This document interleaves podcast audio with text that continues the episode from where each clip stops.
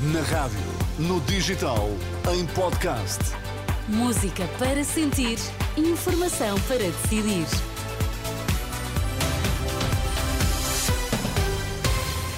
As notícias sempre à hora certa na Renascença. Vamos à edição do meio-dia deste domingo. Boa tarde, o que é que temos em destaque? Que já há países a festejar o ano novo, por cá eh, o ano 2023 termina com as urgências hospitalares sob forte pressão. O Papa apela aos que têm interesse na guerra para que ouçam a voz da consciência. Comece por aí, o Papa apela aos que têm interesse na guerra para que ouçam a voz da consciência. Depois da recitação do Ângelus, Francisco recordou os povos martirizados pela violência e pela pobreza. Continuiamo a pregare per i popoli che soffrono a causa delle guerre. Continuemos a rezar pelos povos que sofrem com as guerras, como o martirizado povo ucraniano, os povos palestiniano e israelita, o povo sudanês e muitos outros. No final de um ano, devemos ter a coragem de questionar quantas vidas humanas foram ceifadas pelos conflitos armados, Quantos mortos, quantas destruições, quanta dor, quanta pobreza. Quem tem interesse nestes conflitos, ouça a voz da consciência. E não nos esqueçamos também do atormentado povo Rohingya. E não nos esqueçamos também do atormentado povo Rohingya. E não dimentichiamo i martoriati Rohingya.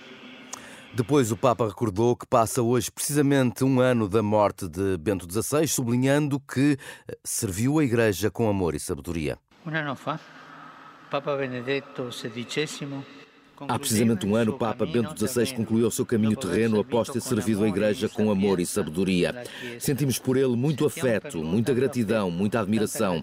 Que do céu nos abençoe e nos acompanhe. Um aplauso a Bento XVI. E um aplauso a Benedetto XVI. O aplauso a Bento XVI, do Papa Francisco e de milhares de pessoas concentradas na última hora na Praça de São Pedro. Quando há instabilidade política, também há instabilidade económica e social. É um alerta do Bispo de Coimbra, que é também vice-presidente da Conferência Episcopal.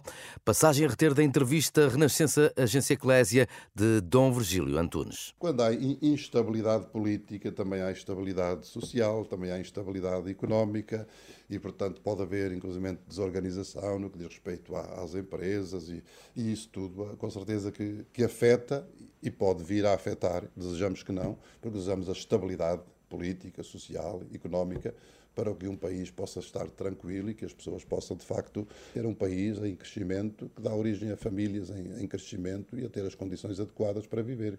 Passagem da entrevista ao Bispo de Coimbra, Dom Virgílio Antunes, disponível em rr.pt. Último dia do ano marcado por forte pressão nas urgências, em particular no Amadora Sintra e em Setúbal, eh, com tempos médios de espera para as pulseiras amarelas ultrapassar este domingo às 12 horas. A crise nas urgências hospitalares, a crise que atravessa o Serviço Nacional de Saúde, preocupa António Sarmento, o chefe do Serviço de Urgências Infecciosas eh, do São João, lamenta que o país tenha passado demasiados anos a fazer remendos mediáticos eh, que não taparam, diz, os buracos. E acredita que Fernando Araújo, com quem trabalhou durante longos anos, é o homem certo para salvar o SNS. E por isso diz, seja qual for o próximo governo, não deve afastar o diretor executivo do Serviço Nacional de Saúde. A situação atual alarme. Eu acho que tudo isto é fruto de, de muita coisa que vem de trás. Nós temos gasto imenso dinheiro a tapar remendos. Isso particularmente se são remendos mediáticos. Mas os, remendos, os buracos vão continuar a existir se não se mudar o que está de base. Acha que Fernando Araújo, com o novo governo que aí vem, vai conseguir dar a volta a isto? Acho. E eu acho que nenhum partido vai cometer o erro, seja qual for o partido, de o tirar de lá. Percebe? Pelo contrário, vão usá-lo até como trunfo. A leitura de António Sarmento, chefe do Serviço de Infecciologia do Centro Hospitalar de São João, sublinha, entretanto, que desde 2020 não havia tantas mortes na última semana do ano. De acordo com o Sistema de Informação de Certificados de Óbito, na última semana de 2023 morreram 2.739 pessoas, números só superados no primeiro ano da pandemia de Covid-19 em Portugal. A Nova Zelândia, Samoa e o arquipélago de Kiribati já entraram em 2024.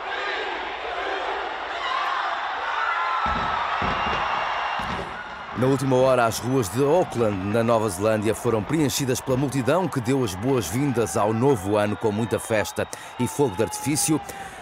A próxima a dar as boas-vindas a 2024 é a Austrália, daqui a uma hora. Em Portugal faltam ainda 12 horas para a meia-noite. Desejo a todos um bom domingo e um feliz ano novo. Boa tarde.